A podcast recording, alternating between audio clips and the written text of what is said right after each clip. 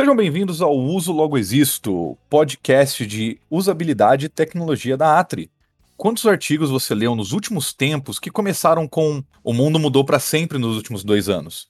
Bater o martelo e afirmar que a pandemia acabou de vez pode ser um pouco precipitado, e esse período nos ensinou essa lição. No entanto, é impossível negar os avanços tecnológicos que aconteceram entre 2020 e 2022, a verdade é que, com ou sem vírus, o mundo resolveu aderir às melhorias tecnológicas. Em matéria para Forbes, o empreendedor norte-americano Gary Fowler listou cinco tendências da tech que serão abraçadas pelas pessoas em 2022: inteligência artificial, a importância da segurança e privacidade, a ascensão do metaverso, a adesão da tecnologia blockchain e ajustes nos ambientes de trabalhos híbridos. No episódio 21 do Uso Logo Existo, abordaremos as cinco tendências de tecnologia que impactarão os negócios em 2022. E para falar sobre isso, estou aqui com a Cristina Fragata, também conhecida carinhosamente aqui na Atri como Tina. Tina, por favor. Oi, Gabriel, valeu por mais esse convite para participar aqui do Uso Logo Existo. Eu sou a Tina Fragata, sócio e diretora de operações aqui da Atri. Eu sou jornalista de formação, mas trabalho há alguns anos já com tecnologia. Sou cientista comportamental, trabalho com tecnologia há alguns anos e estou aqui para trazer alguns insights que toquem essas áreas para que a gente possa debater um pouquinho. Muito obrigado por ter aceitado o nosso convite, Tina. Bom, vamos começar com uma pergunta um pouco mais complexa, né, para esses anos que a gente está vivendo ultimamente. A adesão da tecnologia, na sua opinião, né, por cada vez mais pessoas no cotidiano está sempre ligada a um episódio de proporções globais, como a gente tem visto agora com a Covid-19? Ou você acredita que é um cenário que normalmente vai acontecer independente de grandes acontecimentos como este? Eu acho que a gente tem uma tendência muito grande a querer linkar ao acontecimento atual, né? A gente chama isso de viés em, em economia comportamental, o viés da disponibilidade. A gente está com essa informação da catástrofe muito disponível e existe uma tendência de que a gente associe ela aos eventos é, que decorrem nesse período. Na minha opinião, é muito improvável que a adesão e as mudanças tecnológicas estarão necessariamente ligadas a algum evento de proporções globais. Até porque as mudanças de comportamento acontecem independente dos grandes problemas que a humanidade enfrenta coletivamente. Claro que esses grandes problemas vão sempre impulsionar a mudança, mas historicamente a gente não depende deles para aprender e evoluir como sociedade. É que muitas vezes a gente aprende e evolui pouco, apesar das proporções muitas vezes catastróficas de alguns eventos. Eu sinto que a Covid impulsionou uma mudança de comportamento porque trouxe limitações para os negócios. E eles encontram soluções na tecnologia. Mas não houve uma grande disrupção fora da área da saúde, por exemplo. O que a gente fez foi aproveitar modelos de trabalho e usar as tecnologias que já existem ao nosso favor. É, nós mesmos, aqui na Atri, poderíamos ter adotado um modelo de trabalho como o que a gente tem hoje muito antes foi essa limitação que a pandemia causou que impulsionou essa guinada de negócio. Tanto a adoção da tecnologia para melhorar os processos e a qualidade de vida dos nossos colaboradores, quanto a priorização do serviço de desenvolvimento de sites e aplicativos com foco em UX. Também é interessante apontar que, com o Covid, várias tecnologias que já eram é, presentes no nosso meio acabaram sendo reaproveitadas ou até mesmo repensadas. Um dos casos é a realidade virtual, com o Facebook se tornando meta e lançando então metaverso. Né, que veio para tentar suprir essa demanda de encurtar distâncias no ambiente digital. Com isso, o metaverso tem sido o assunto do momento nas redes sociais. Mas quando de fato você acredita que teremos acesso a esse ambiente virtual, Tina? Bom, eu não acho que essa seja uma questão para que a gente responda, melhor para que eu responda, porque depende de muitos fatores, incluindo infraestrutura de telefonia, é, inclui o governo na jogada. Mas eu não diria que deve ser em breve, porque para que esses espaços virtuais sejam viabilizados, é necessário que a gente tenha uma conexão de alta qualidade com baixa latência. E também acaba tendo um papel fundamental na experiência os, os dispositivos né, de, de realidade virtual, que devem demorar a se tornar comuns a todos os usuários por uma questão de preço também aqui no Brasil. Fora do Brasil, especialmente nos Estados Unidos, em alguns países da Europa e no Japão, essas tecnologias já estão mais ao alcance dos usuários e são mais acessíveis.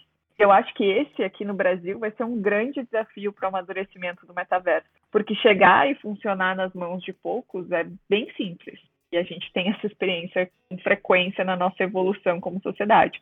Agora, difícil vai ser viabilizar esse acesso para que o metaverso não seja desértico aqui no Brasil.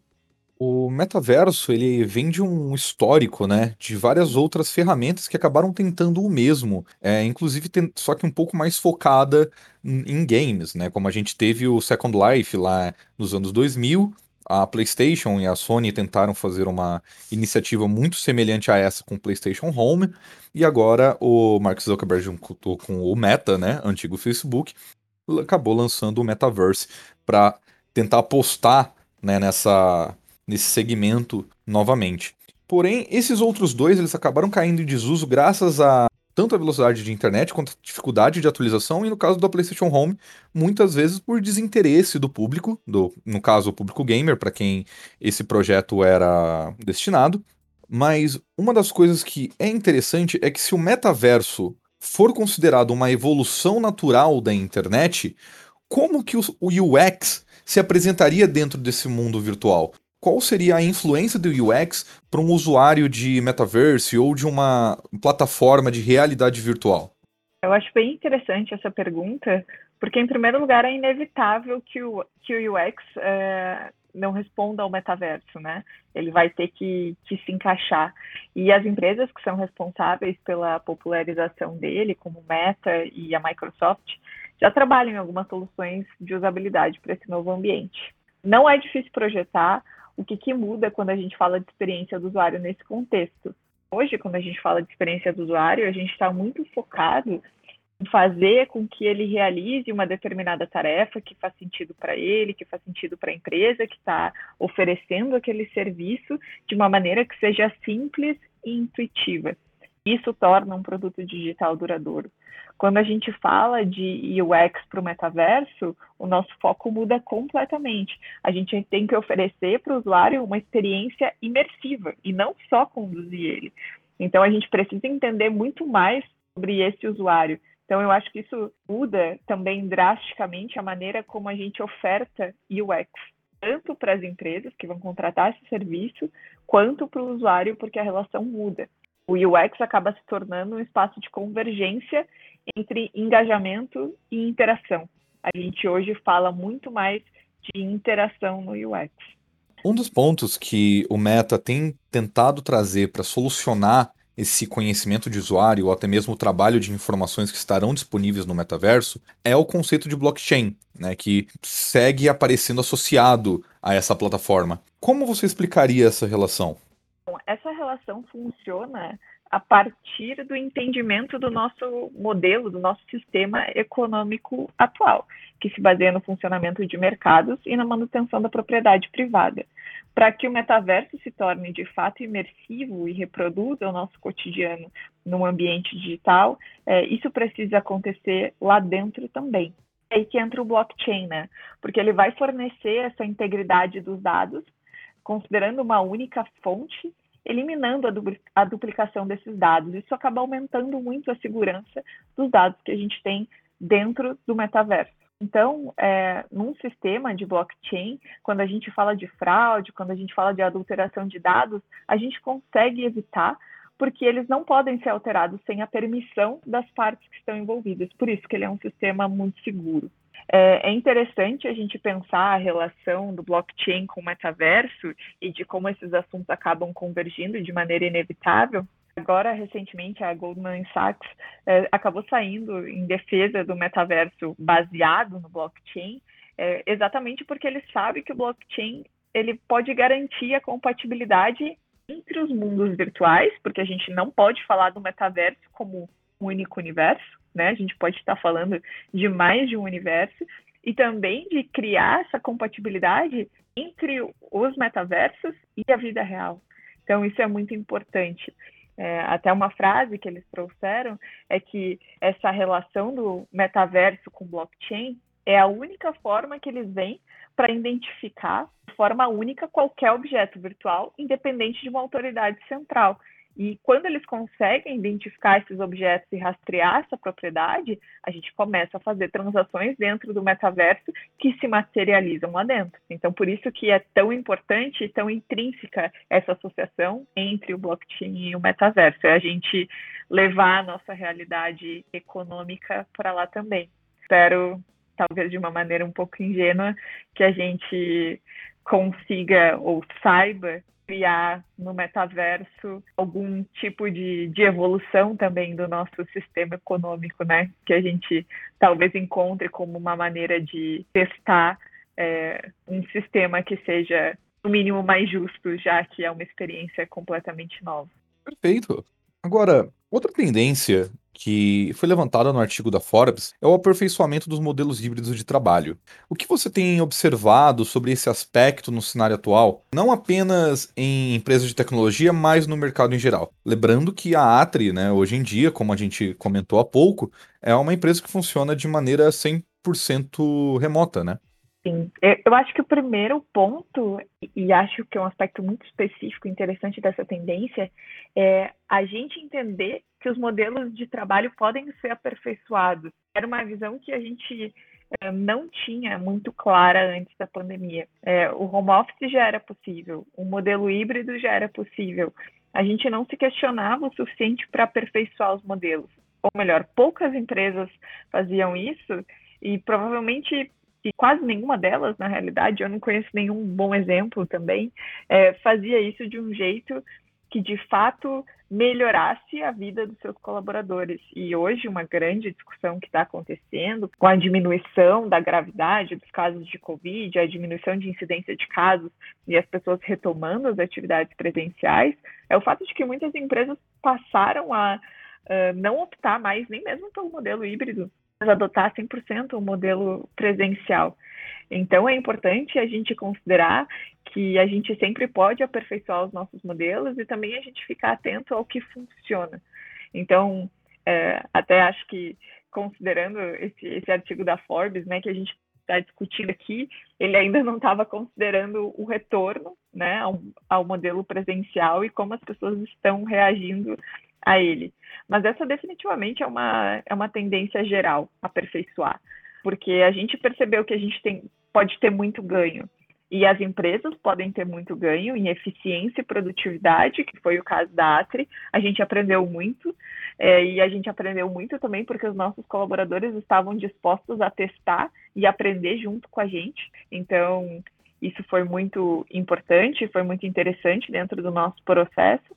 E a gente também conseguiu alcançar é, níveis maiores de ciência e produtividade junto com todos eles. Então, acho que isso para a gente foi muito fundamental como aprendizado.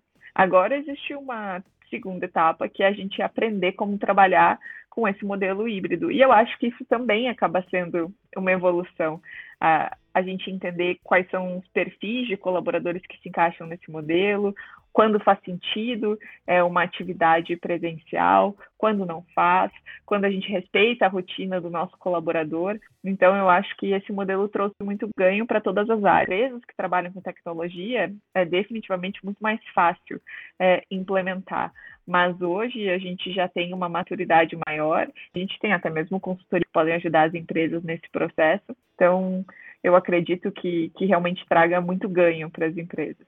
É interessante porque hoje existem vários profissionais que preferem muito o próprio sistema remoto do que o sistema presencial. Então, acabou realmente se tornando uma tendência de mercado que não foi explorada anteriormente, mesmo tendo a possibilidade total de o fazer, mas agora se tornou essa nova realidade. Falando em novas realidades, se o metaverso ascender em 10 anos, você acredita que existe a possibilidade dos ambientes virtuais de trabalho remoto acontecerem nesse novo cenário imersivo? E quais seriam as vantagens para o fluxo de trabalho? Dúvida, existe a possibilidade de novos ambientes. E essa, na realidade, já é uma, uma possibilidade. Existem alguns serviços que já oferecem de uma maneira não tão imersiva quanto a gente espera no metaverso, mas já existem alguns protótipos. A gente até já analisou alguns deles. É, acredito para entender isso faz sentido para a realidade de trabalho que a gente tem hoje, que a maioria das empresas tem hoje, sem dúvida vale o teste, né, com os principais usuários, que são é, os times, as equipes. Então, eu acho que, que esse é um aspecto interessante. É, as empresas que oferecem esse tipo de serviço argumentam muito que faz diferença o fato de os colaboradores estarem em um mesmo espaço, ainda que ele seja virtual. Eu assisti algumas demonstrações acredito que isso faça sentido em algum nível. A minha dúvida é por quanto tempo isso se sustenta como algo interessante para os colaboradores e não como mais um ambiente em que eles precisam interagir. É, me preocupa é, o quanto a gente pode ficar fadigado também com a tecnologia, com o excesso de dispositivo, é, também o excesso dos próprios canais de comunicação que a gente tem, tanto na vida pessoal quanto no trabalho. Então, eu acho que essa é uma questão que precisa ser estudada e que principalmente precisa ser validada pelos usuários em questão, que são os times e os colaboradores. Eu acho que, falando um pouco das vantagens para o fluxo de trabalho, elas não são para todas as pessoas e nem para todos os times, mas elas existem. É, quem tenha um trabalho mais introspectivo, talvez mais técnico, mais analítico, talvez não se beneficie diretamente por esse tipo de ferramenta, talvez apenas em situações que acabam sendo muito específicas. Eu acho que a gente precisa de mais maturidade é, para entender se isso faz sentido ou não para as empresas, mas eu acho que é um asset interessante, sem dúvidas. Bom, nós comentamos anteriormente sobre segurança, né? Segurança e privacidade são questões muito relacionadas a cyberataques e crimes de internet. Mas será que em 2022 essa vasta quantidade de dados obtidos por empresas vai ser questionada? Olha, talvez não seja para agora, pelo menos do ponto de vista do usuário comum. A maturidade por parte da maioria deles ainda é baixa. E ainda está ligada ao compartilhamento de dados, especialmente em serviços financeiros. É, eu li recentemente uma pesquisa e ela indicava uma mudança de comportamento, especificamente do consumidor brasileiro, e dizia que nós preferimos proteção à conveniência quando a gente está falando de serviços digitais. A gente percebe, lendo a pesquisa e aprofundando o tema, esse recorte se limita ao serviço bancário ou até mesmo aos serviços de saúde. Agora a gente tem várias fintechs de saúde também. É importante a gente pensar que tudo que a gente faz hoje cruza com o digital. E os dados que a gente gera para as empresas, e é para em muitos casos, é, são de enorme valor para elas. Tanto que muitos serviços são gratuitos para o usuário, acabam sendo pagos, na realidade, com a coleta desses dados e não se atenta. Eu penso que com a implementação da LGPD, muita coisa mudou no Brasil. Isso demonstra que o poder público é o principal responsável pela segurança dos dados dos consumidores brasileiros. Se a gente não estiver protegido pelas leis e pela fiscalização, dificilmente a gente vai estar de fato seguro contra todos os tipos de crimes de internet. Não só dos hackers, que, na minha opinião, são só a cereja do bolo. Acho que tem uma questão muito forte sobre como as empresas utilizam os nossos dados, o quanto é o nosso favor e o quanto é contra nós.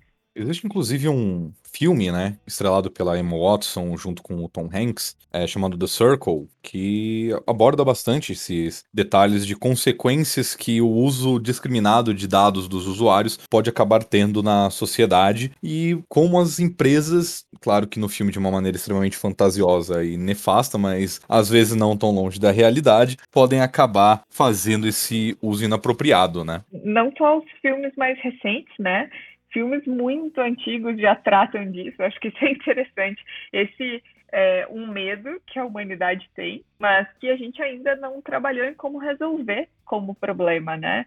Pegar lá o Gataca, que se não me engano é da década de 90, ou início dos anos 2000, a gente já está falando de as pessoas terem, ele claro se passa no futuro distópico, mas é interessante a gente já pensar que a gente tem ali determinação é, genética a partir do uso de dados. Então é interessante pensar como esse é um medo que a gente vem cultivando como sociedade, mas que a gente ainda não faz o suficiente para se proteger. Pode surgir como consequência do compartilhamento desses dados. O interessante é que esses dados normalmente são implementados em algoritmos para poder fazer a melhor propaganda, né? Sugerir os melhores produtos, os melhores serviços, e tudo isso se dá à famosa inteligência artificial, que também foi alvo de vários filmes no, no cinema americano e em alguns cinemas é, internacionais também é uma tendência que segue em alta, principalmente hoje com o avanço da tecnologia. Associada à, à ciência de dados e principalmente à análise preditiva, a inteligência artificial vai influenciar diversos segmentos do marketing digital, do comportamento do, do consumidor,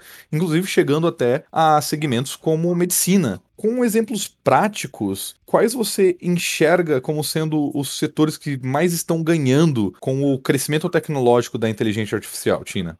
Pela minha experiência, e aí falando um pouco dos setores de tecnologia, né, eu acho que principalmente o nosso, do desenvolvimento de serviços e produtos digitais e dos nossos clientes, né, as empresas que vão criar esses seus produtos. A área de CX, Customer Experience, também tem muito a ganhar com o crescimento da inteligência artificial. E ela é interessante para a gente traz muitos ganhos porque nos permite cruzar tendências e comportamentos e, e avaliar quando eles vão se quando elas vão se repetir, né, quando esses comportamentos, quando essas tendências devem se repetir dentro da própria área de, de produto, quando a gente fala de um software, de um aplicativo ou de um site, graças à inteligência artificial, a gente consegue criar modelos preditivos que vão nos auxiliar a entender como os usuários vão interagir com algumas das funcionalidades que a gente tem dentro do nosso produto, ou até mesmo o que faz um usuário se manter engajado dentro de um aplicativo? O que faz um usuário desengajar no aplicativo?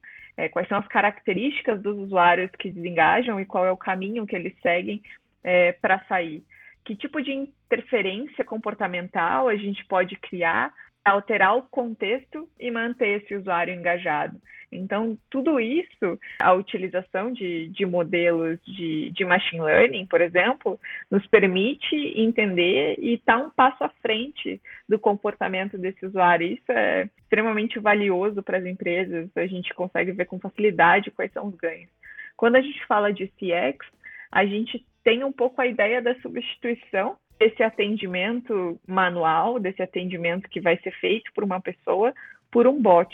E com o avanço da inteligência artificial, a gente tem bots cada vez mais complexos e cada vez mais eficientes. Então é importante a gente pensar que o machine learning e a inteligência artificial, eles não estão aqui para substituir pessoas, mas para melhorar a nossa relação com o trabalho também a relação das empresas com os seus consumidores. No caso dos chatbots, que estão cada vez mais sofisticados, a gente, por exemplo, consegue oferecer atendimento em alguns serviços que precisam, por exemplo, de um atendimento 24 horas e oferecer soluções. Ou oferecer também atendimento a um grande volume de usuários, num grande fluxo de demandas, que com pessoas a gente não conseguiria realizar esse trabalho.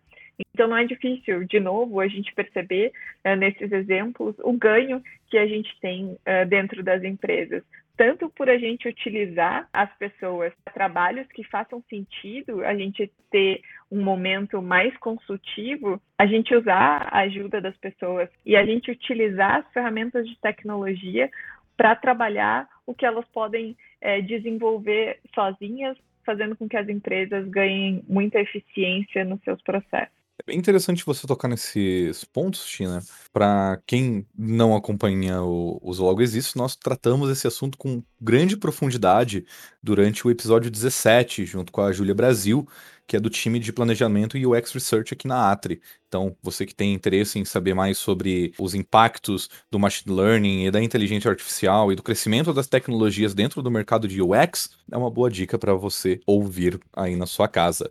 Bom, Tina, estamos chegando ao nosso ao final dessa nossa conversa, extremamente interessante. Gostaria muito de agradecer a sua presença aqui e deixar um espaço para você poder fazer suas considerações finais. Bom, eu agradeço muito o convite, Gabriel. Foi bem legal a conversa mesmo e fiquei bem instigada, né, pensando é, sobre esses assuntos que a gente trouxe hoje. Eu não sou uma grande fã da previsão de tendências, né?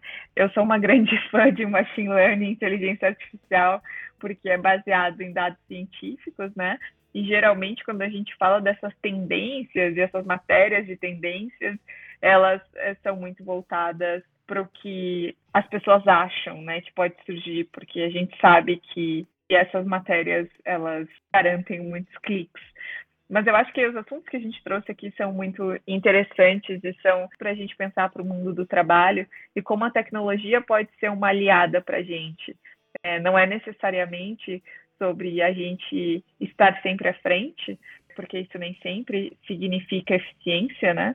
Mas sobre a gente aprender como a gente pode melhorar a vida das pessoas usando a tecnologia ao nosso favor, também dentro do ambiente de trabalho. E pensar no meta é inevitável, é interessante que a gente esteja preparado para tirar o melhor dessa experiência que vem por aí.